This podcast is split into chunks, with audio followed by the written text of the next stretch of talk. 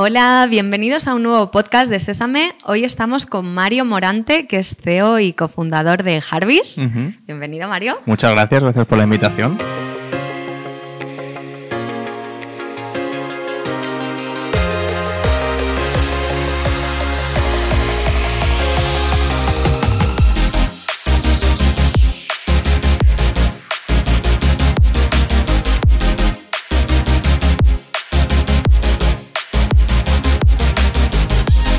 Y vamos a hablar de una cosa súper interesante que me encanta, que es cómo se gestiona el employer branding dentro de una marca que acaba de hacer un rebranding. Porque Harvis, antes de ser Harvis, era Dudifit, ¿verdad? Dudifit, efectivamente. Hasta hace unas semanitas, un mes, mes y pico, sí. Que Mario, sois un software de entrenamiento, pero dedicado a los eh, profesionales del fitness, ¿no? Efectivamente. No solo el fitness, ya iríamos del wellness, ¿vale? Y esto es un punto que es muy interesante porque nacemos en febrero del 2020 como, como software todo en uno para los profesionales del fitness, 100% entrenadores personales, o sea, esa fue nuestro go-to-market strategy y poquito a poco hemos ido creciendo. O sea que esto yo creo que podemos hablarlo ahora y es muy, muy interesante. Ahora, ahora que lo dices, ¿cómo nace la, lo que es la marca original, Fit? La marca original y me remonto a un paso más atrás. ¿eh? 2017, eh, mi socio Javier Ortega y yo montamos un marketplace donde poníamos en contacto a entrenadores y nutricionistas que necesitaban nuevos clientes con clientes que buscaban servicios de entrenamiento y de nutrición. Nuestra ventaja en ese momento era que era 100% online, ¿vale? O sea, existían marketplaces muy potentes, pero ninguno hacía esa conexión para que el servicio se diese 100% online, ¿no? Entonces empezamos a trabajar en, esa, en ese marketplace, en ese modelo de negocio, eh, estamos dos añitos, de 2017 a 2019, y ahí es donde nos damos cuenta de que realmente lo que tenía sentido hacer era resolver la problemática del profesional con sus clientes finales en el sentido de gestión de sus servicios y, de la entrega de los mismos al cliente final. ¿no? ¿Por qué? Pues oye, nos empezaban a pedir eh, Mario, Javi, desarrollándonos un chat, desarrollándonos una compartición de, documentos, desarrollándonos para subir y hacer vídeos, eh, elaborar workouts, subir dietas, hacer la lista de la compra, o sea, todo, gestión de pagos, todo relacionado con su operativa diaria, ¿no? Es ahí donde en em, noviembre del 19 decidimos pivotar. Eh, un dato curioso, tanto el marketplace como el SaaS, nosotros mismos somos los que los diseñamos y lo desarrollamos. Desde noviembre, no teníamos ni idea, pero bueno, empezamos ahí a ver vídeos de YouTube y acabamos eh, tirando líneas y demás y, lo acabamos sacando. ¿no? De noviembre del 19 a febrero del 20 estamos eh, desarrollando esta plataforma y en febrero del 20 lanzamos el DudiFit SaaS, ¿vale? O sea, el Software as a Service que somos hoy en día, ¿no? Y desde ahí, pues hasta el día de hoy, eh, es cuando ha ido sucediendo la magia, donde empieza todo a funcionar muy bien, empezamos a generar tracción y, acabamos hoy ya siendo, siendo Harvis. O sea, que ese es el origen del DudiFit. Pero ¿y por qué os lanzáis, digamos, si más o menos os iba bien, guay, ya teníais vuestra comunidad y tal? ¿Por qué decidís de repente, oye, rebranding total y cambiamos no, solo el nombre, todo, porque habéis cambiado en, bueno, en todo. Redes sociales, estrategias radicales. o sea, es, un rebranding absoluto. sutil. Es... un rebranding absoluto. Em, nosotros nacemos en febrero del 2020 para entrenadores personales. Funcionamos muy bien, pero al mismo tiempo seguimos validando que tiene sentido para otro tipo de profesionales. Un Nutri, un yoga, un Pilates, eh, CrossFit, eh, mindfulness, cualquier tipo de coaching, incluso psicólogos, centros de, danza. Y empezamos a validar y a ver que efectivamente nuestra herramienta no solo era para el entrenador, sino que las funcionalidades que tiene le sirven a cualquier profesional dentro del bienestar, ¿vale? Globalizado de esta manera. ¿Qué pasaba? Que a nivel de captación frenaba un poquito. ¿Por qué? porque estamos asociados al entrenador personal. Como nacemos como herramienta para el entrenador personal, cuando un fisio nos conoce, dice, ah, pero esto es DudiFit, esto es para entrenadores, no lo contrato, ¿sabes? Entonces es ahí donde empezamos a validar ese crecimiento por verticales, tiene sentido, y no solo por ese lado de crecimiento de verticales, donde ya nos convertimos en un vertical SaaS, sino por el lado de crecimiento internacional. Nosotros ahora mismo tenemos clientes en más de 30 países. Eh, el idioma lo lanzamos inicialmente en español, pero recientemente lo hemos lanzado en inglés y ahora lo hacemos en alemán. Sí, lo hablamos ahora. Em, ¿Por qué ha sido esto? ¿Por qué ha sido ese crecimiento internacional? Por la red. O sea, tú eres una entrenadora, te gusta la plataforma y se lo recomiendas a, tus, a tu comunidad, a tu grupo de WhatsApp, a tus eh, compañeros de universidad y empiezas ahí a hacer un crecimiento por, por, red, ¿no? Y es ahí donde llegamos pues, a, más de 30 países. Em, ¿Qué queremos? No queremos quedarnos en, España, ¿no? O sea, en el español queremos que esto sea una solución global, ¿no? Y es una de, de nuestros principios y nuestra, nuestra misión. Y, entonces es ahí donde decimos, vale, por un lado, eh, crecimiento por verticales, por otro lado, crecimiento por eh, idiomas, ¿vale? No quiero decir países porque al final un idioma no es localizarlo en inglés UK, ¿no? Inglés está es el idioma principal mundial, ¿no? Y es ahí donde decimos, vale, hay que replantear esta estrategia porque por ese lado de, la internacionalización, uh Fit eh, no encajaba muy bien, hay una palabra en el inglés eh, americano que la palabra duty, fonéticamente hablando, pues eh, significa como, eh, como heces o algo así. Es algo, algo feo, sí, sí, sí. Entonces hablamos con los clientes y decían, bueno, tal, es que esto no sé si va a encajar mucho en el mercado de inglés. Y nada, eso ya nos empujó directamente a decir, oye, hay que hacer un rebranding total. Creo que lo empezamos en mayo de este año. Mm. Fue un periodo bastante... Bueno, de hecho en mayo también levantasteis una ronda, sí, ¿no? Sí, sí, sí. Ha sido también un poco la ronda lo que nos os ha dado ese... Era una de las, O sea, ¿lo tenéis pensado de antes? Veníamos pensándolo, veníamos eh, validándolo. O sea, yo creo que desde finales del año pasado era ya cuando empezamos a, a ver esas porque al final esto es una estrategia de crecimiento, es decir, por un lado las verticales, por otro lado los, idiomas, ¿no? Hay que hacerlo. Y empezábamos a ver que se nos atascaba un poquito, ¿no? Entonces la única solución era hacer un rebranding, pero no valía con cambiar la estética de Dudifit, había que cambiar la marca total, ¿no? Y la ronda, pues, entre otras cosas, la, emplearíamos en, ¿Lo hubieseis hecho igualmente si no hubieseis levantado la ronda? O sea, ¿era tan importante para vosotros? Es probable que lo hubiésemos hecho, eh, no sé en qué momento pues hubiese costado más. Al final, al final es un tema también de, de, inversión, ¿no? Pero, pero sí, sí, sí. al final es la palanca de activación para crecer en esas dos líneas, ¿no? Entonces eso nos, nos ha ayudado mucho. ¿Y cuál me dirías que son así como las principales? Ya me las has explicado un poco, pero las principales diferencias, porque esto nos generaba mucha curiosidad, lo estábamos hablando antes, eh, de Duty Fit y, y Harvest. Yo diría que a nivel de bueno, vamos a distinguir entre a nivel de producto, ¿vale? El producto es el mismo totalmente. Lo que pasa que dentro de nuestra filosofía es ir haciendo pequeñas adaptaciones para esas verticales y ganar fuerza en esas verticales. Pues, por ejemplo, un fisioterapeuta no llama a sus clientes o asesorados clientes, les llama pacientes. ¿Vale? Un nutricionista igual, un entrenador sí los llama clientes, ¿no? Y donde un entrenador te hace workouts, un yoga pues te comparte sesiones, por ejemplo, ¿no? Entonces, esas pequeñas adaptaciones a nivel de producto son las que vamos incorporando. Lanzamos ahora también una nueva tecnología que nos lo venía pidiendo eh, nuestros usuarios, em, que también viene muy empujada por, por Harvis, ¿no? Es decir, oye, esto es un cambio que, que te va a beneficiar a ti como negocio y a tus clientes finales que al final son quienes los utilizan, ¿no? A nivel conceptual y a nivel de, marca, identidad, sí que hay un cambio muy grande. Eh, Dudifit lo creamos eh, Javi y yo. Mm, no éramos expertos ni teníamos ni idea de branding ni de. ¿Vosotros habíais emprendido antes? No, esta es la primera vez. Esta es la primera vez.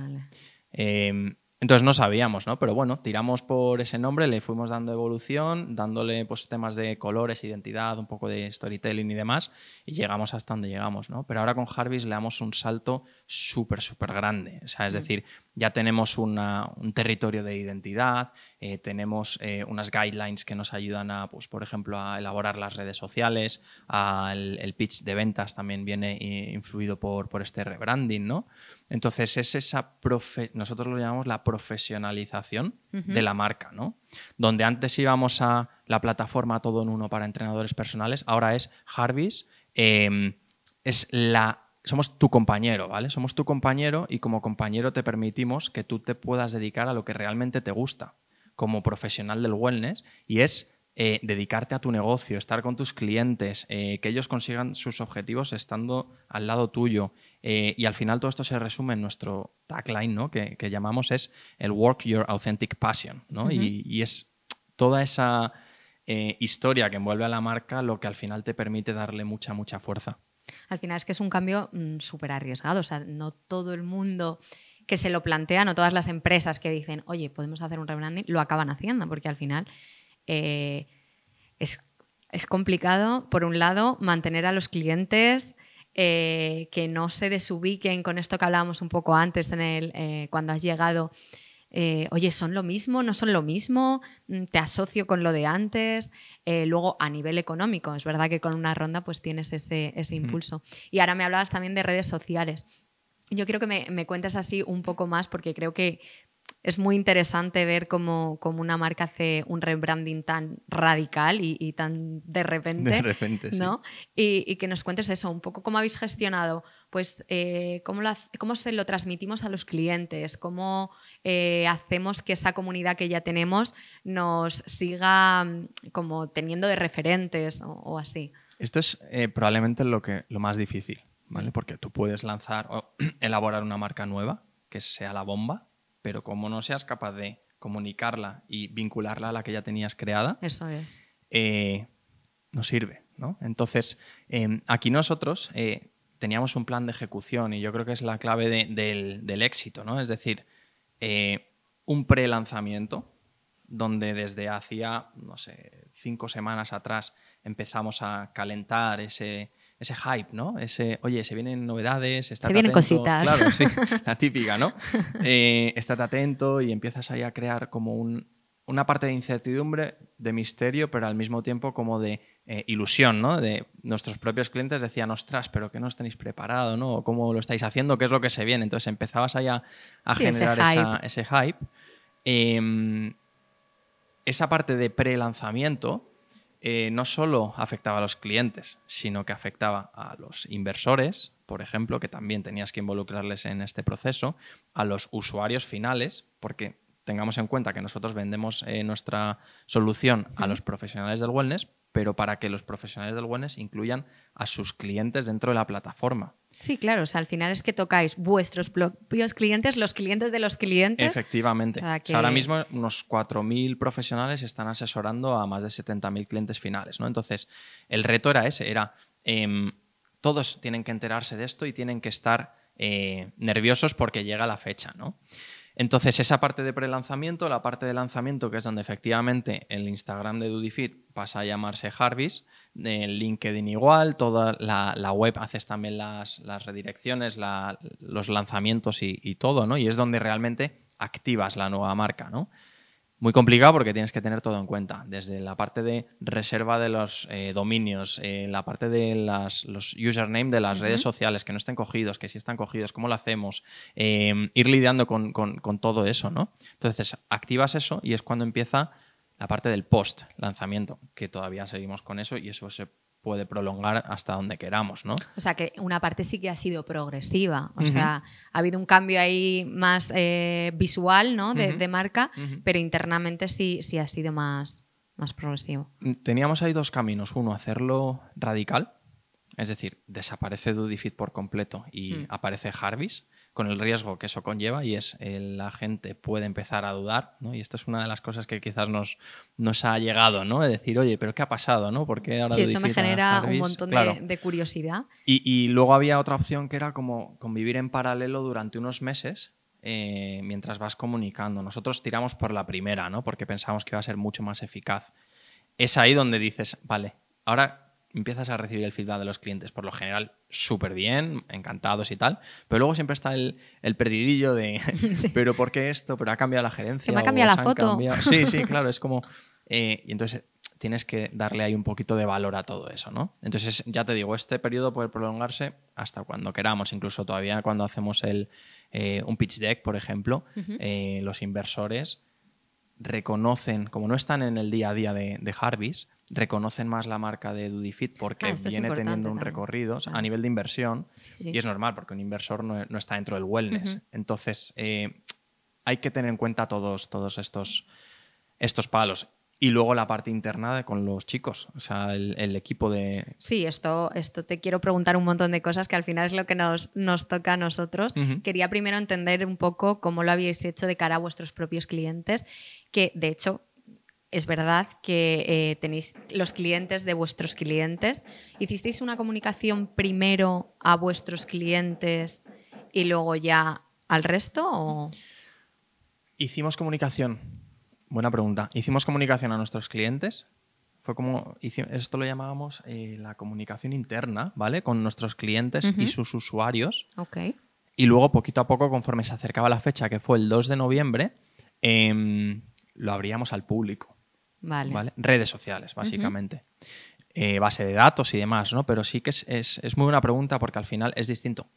Tú a tu cliente le puedes tratar de una manera, pero de puertas afuera tienes que, hacerlo desde un enfoque diferente, ¿no? Incluso para generar ese engagement y tratar de convertir, porque al final las redes sociales y demás es una herramienta de, conversión para todos, ¿no?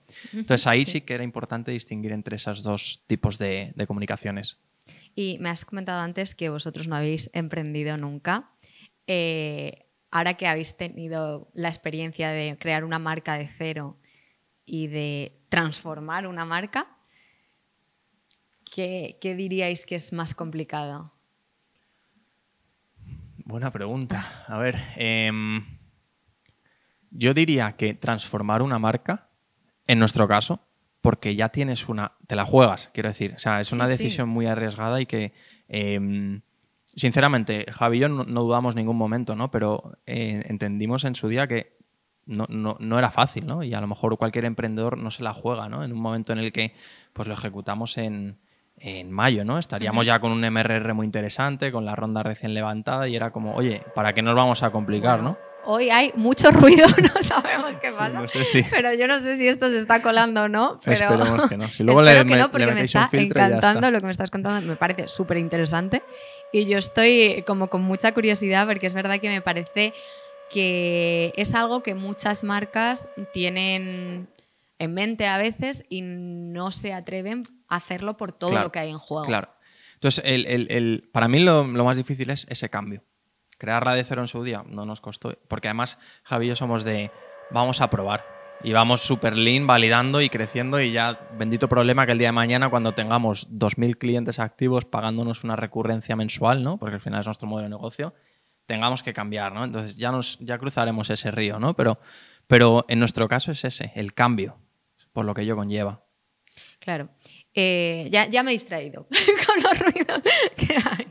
Entonces, ese cambio, em, ¿habéis obtenido ya resultados? es, bueno, ha sido hace nada, pero, pero ¿habéis visto ya resultados? O sea, los resultados cortoplacistas son más a nivel de, em, de feedback de los clientes, de eh, conversaciones con esas nuevas verticales donde estás intentando entrar, ver si realmente perciben ese encaje o no.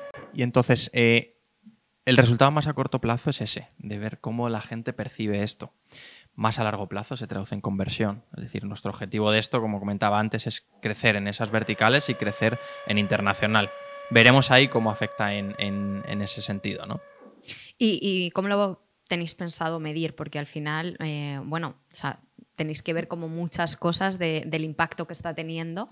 Eh, ¿qué, cosas, o sea, cómo, cómo, las vais a medir? Es difícil porque estamos hablando de, marca, ¿no?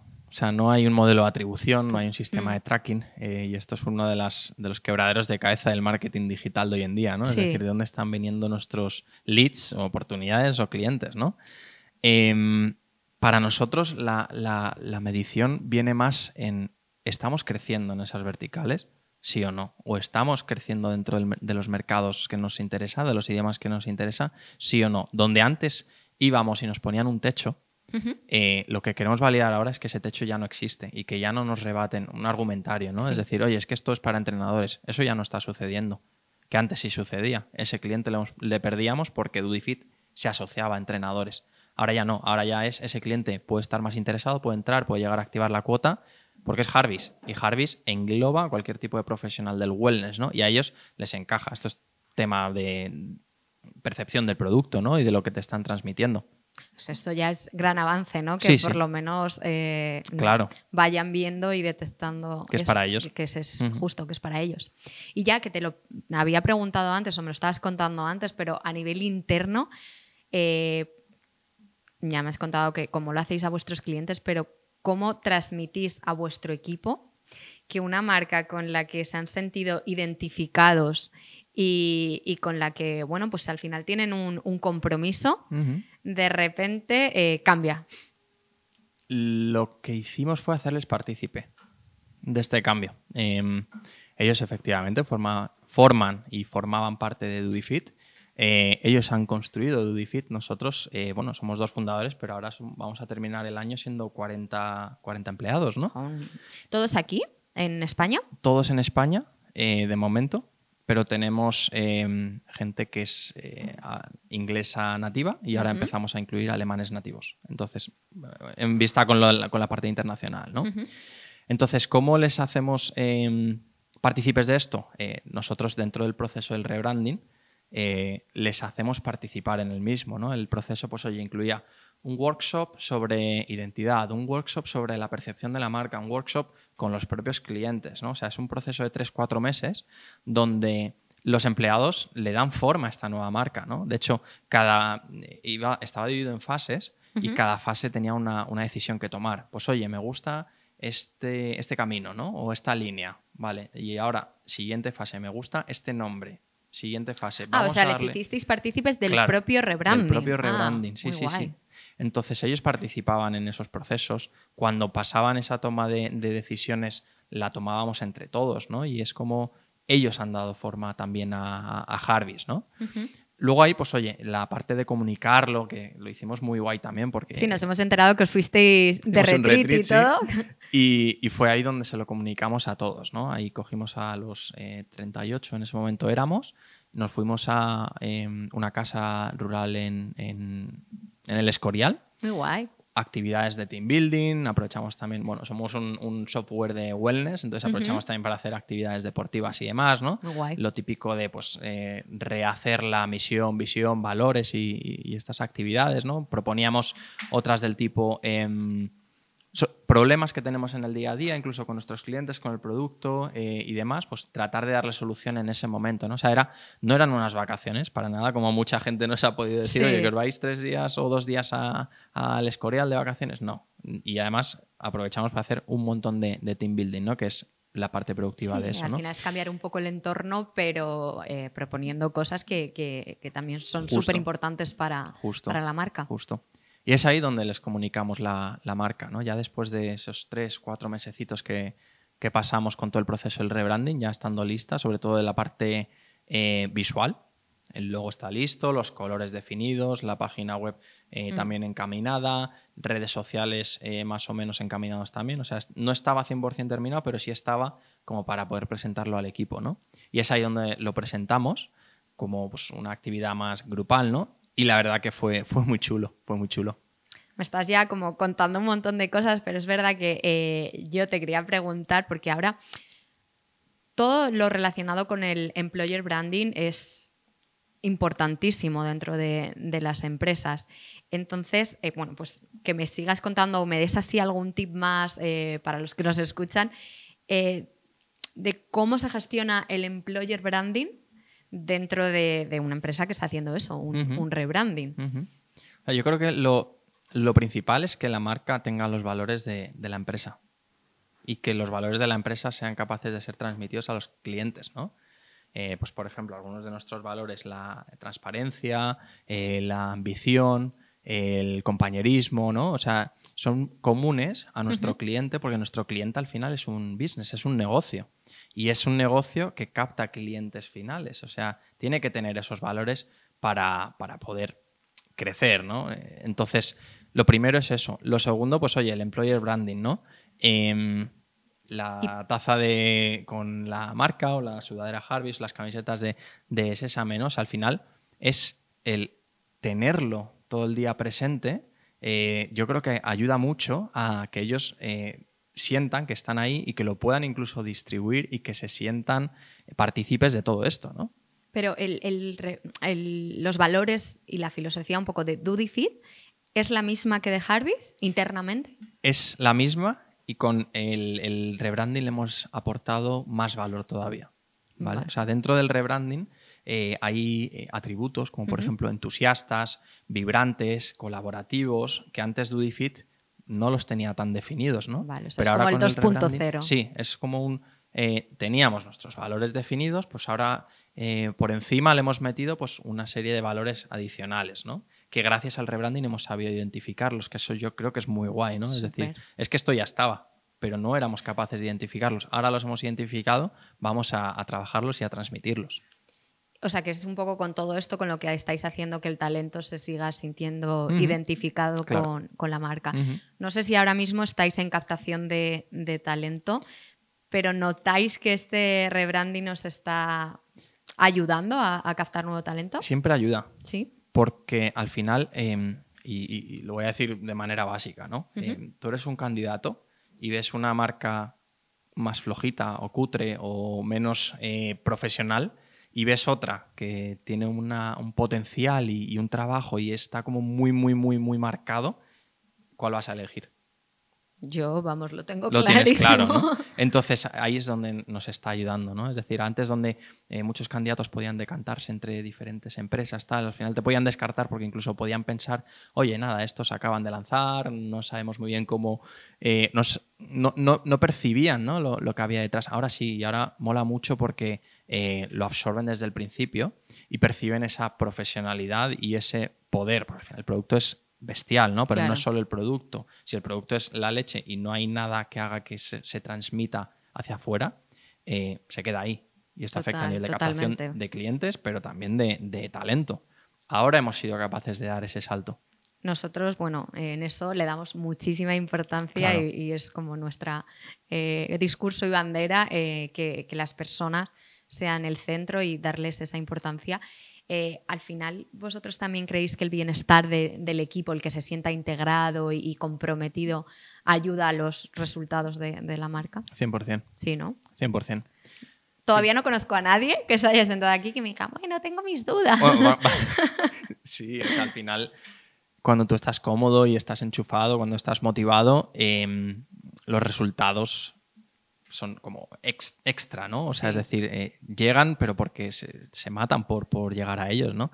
Una persona desmotivada, una persona eh, que no siente los valores de la... Esto, y esto es un punto, ¿eh? O sea, un, y lo veremos en todas las startups y, y lo veréis, ¿no? Pero cuando entra una persona que no termina de encajar con los valores o no se siente tan identificada o no hace ese push en línea con, con lo que la marca ha construido ya, se nota.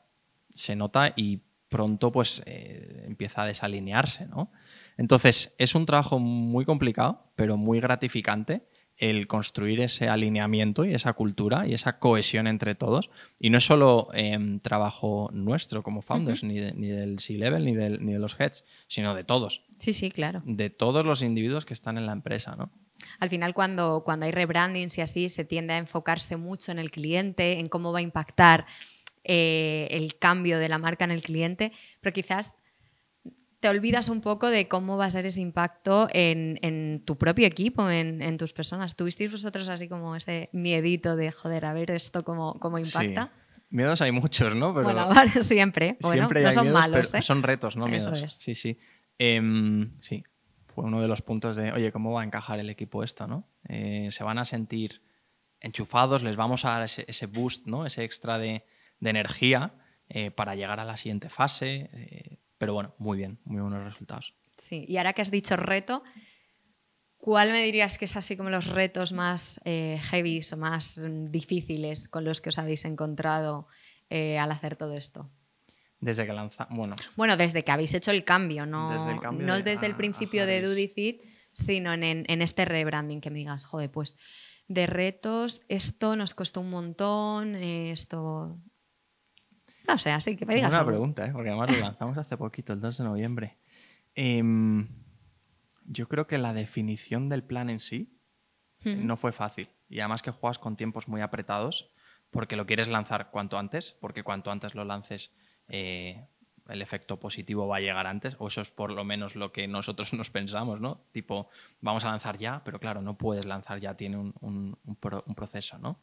Dentro de ese proceso hay involucrados, muchos involucrados, eh, gente del equipo, gente de fuera, eh, externos, ¿no? que también participan en el mismo, desde el eh, desarrollador web o la, las personas que están haciendo ciertas creatividades que no podemos hacer in-house o, o, lo que sea. ¿no? Y es hacer que eso, ese puzzle empiece a coger forma y veas que, que va, que va siguiendo. Que encaja. ¿no? Claro, ese es el principal reto, ha sido la ejecución del plan en sí. ¿no? Eh, post, el reto principal es eh, crecer y conseguir los objetivos del rebranding. Esto no es un reto que hayamos superado aún, sino que va a ser un reto de aquí en adelante. Y pese a ese riesgo y reto en general, ¿dirías que merece la pena 100%. pasar por ello? Y... sí, sí, sí, sí, sí, sí. Bueno, lo tienes clarísimo. Vamos. Para todos los que estén dudando, ver, te pueden preguntar a cada Mario. uno luego sabe lo que tiene, ¿no? Pero nosotros súper orgullosos y contentos, sí, sí. Bueno, pues muchísimas gracias, Mario. Me ha encantado este podcast. Creo que nos vamos con un montón de, de aprendizajes y dudas resueltas, que no, no sabíamos muy bien eh, cómo estaba siendo este cambio de Dudifit a, a Harvey. Y nada, muchísima suerte. Gracias por venir y nos vemos pronto. Muchas gracias a vosotros, la verdad que un placer, un ratito muy, muy interesante ¿no? y cómodo aquí con, con vosotros. Y nada, espero haber resuelto las dudas de quien se esté Bueno, sí, planteando hacer un rebranding. hay un- Si no, que contacten conmigo y yo le puedo dar mi punto de vista. Pero al final, de nuevo, o sea, es cada startup es un mundo, cada founder o emprendedor otro mundo. Entonces es eh, una decisión muy interna, muy importante. Eh, por lo tanto, bueno, cada uno ha de, de- de- de tomarla y de seguir con ella adelante, ¿no? Pero bueno, encantado de nuevo por estar aquí. Nos quedamos con que has dicho que ha merecido la pena. Sí, eso sí. Entonces, bueno, si merece la pena, hay que lucharlo. 100%. Muchas gracias.